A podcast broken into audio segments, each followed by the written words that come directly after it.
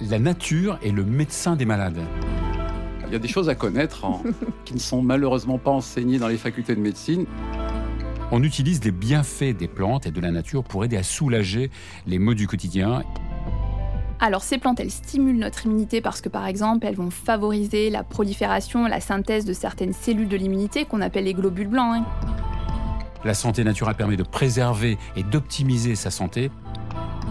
Des utilisations euh, plutôt empiriques et plutôt traditionnelles sont venues être confortées par la science. Différents principes qui sont dans les différentes parties de, de la plante. C'est vraiment cet effet synergique entre les principes actifs qui donne la véritable efficacité et la puissance des plantes. Hein.